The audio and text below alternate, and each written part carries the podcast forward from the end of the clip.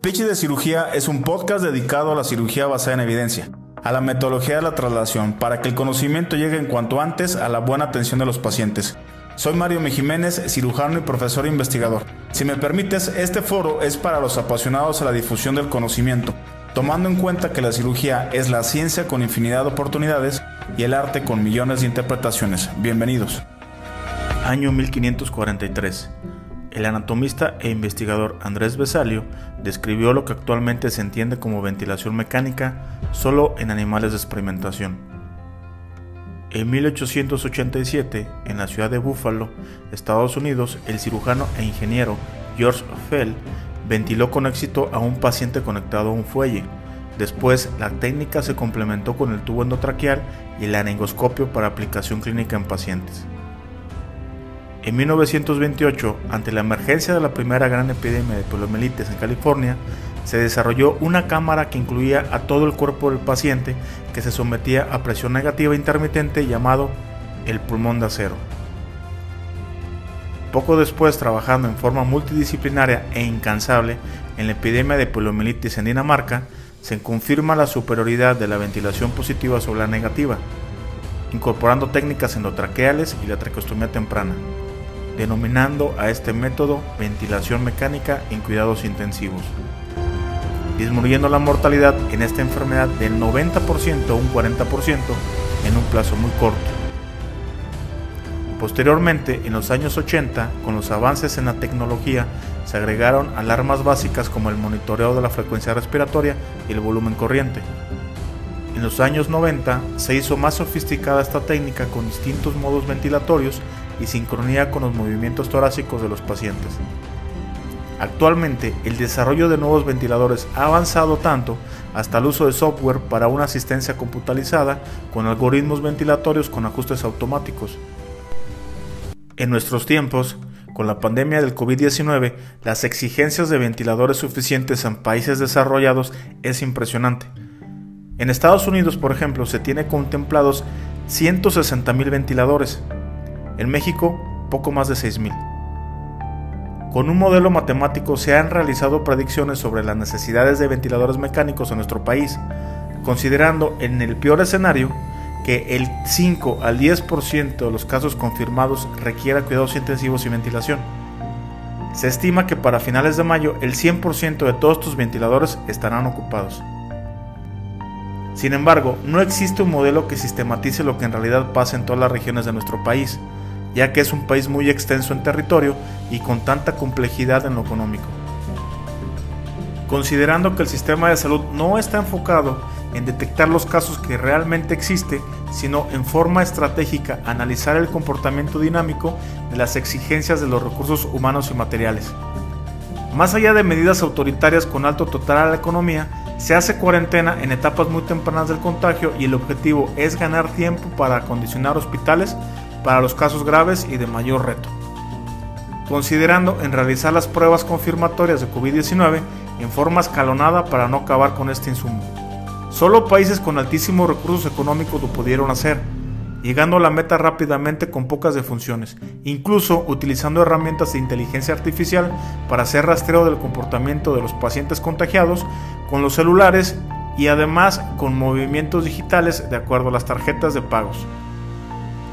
En algunos otros países, como en otras epidemias y en otras épocas, se elige el concepto de inmunidad de rebaño, solo que no funciona para poblaciones con alto riesgo como la nuestra, sin control del contagio, en donde la obesidad, diabetes, tabaquismo e hipertensión juega un papel en nuestra contra, y con un precio muy alto para el sistema de salud y la economía.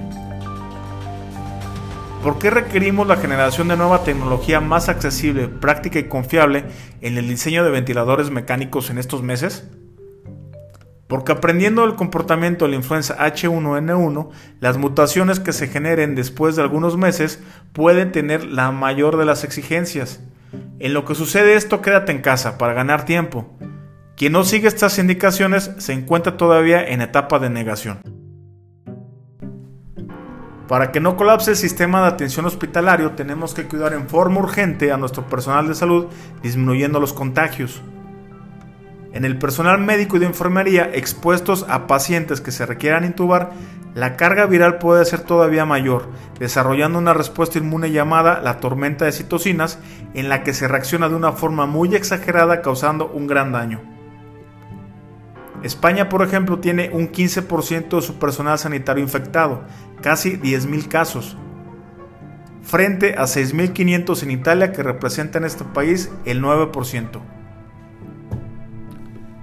El modelo de prevención anterior y más exitoso es el que se aportó para la atención de los pacientes con VIH, en el que se supone que todos los pacientes, al menos que se demuestre lo contrario, lo tienen. Y los cirujanos muestran en forma rutinaria las precauciones adecuadas.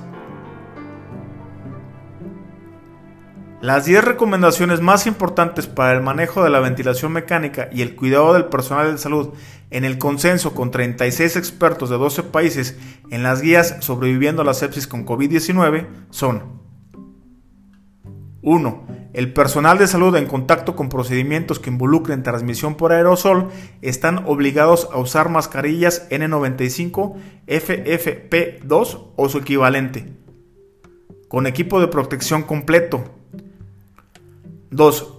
Para el personal que está en el área de trash y de observación, se recomiendan mascarillas quirúrgicas y el equipo personal de protección protegiendo ojos y mucosas. 3. Para el procedimiento de la intubación se requiere el uso de un videolaringoscopio de preferencia, en el caso que se cuente con ello en el hospital. 4. Este procedimiento debe realizarse con el personal médico de mayor experiencia para minimizar el riesgo de transmisión.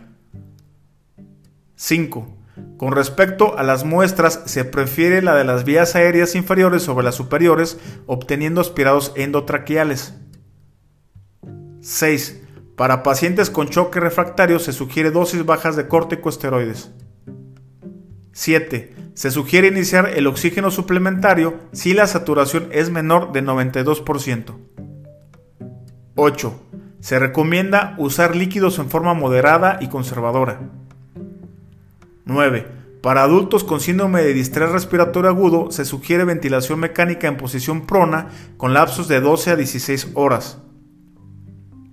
10. Para pacientes con fiebre persistente se sigue recomendando el uso de paracetamol y en pacientes en estado crítico inmunoglobulinas en forma intravenosa.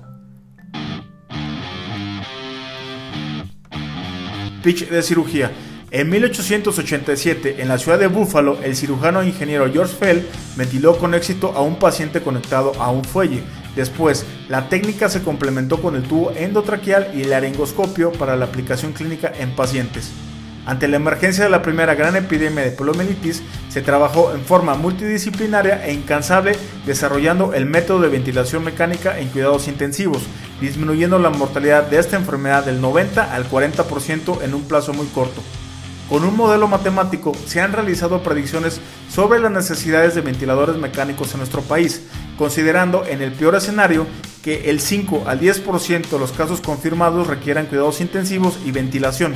Se estima que para finales de mayo el 100% de estos ventiladores en México estarán ocupados.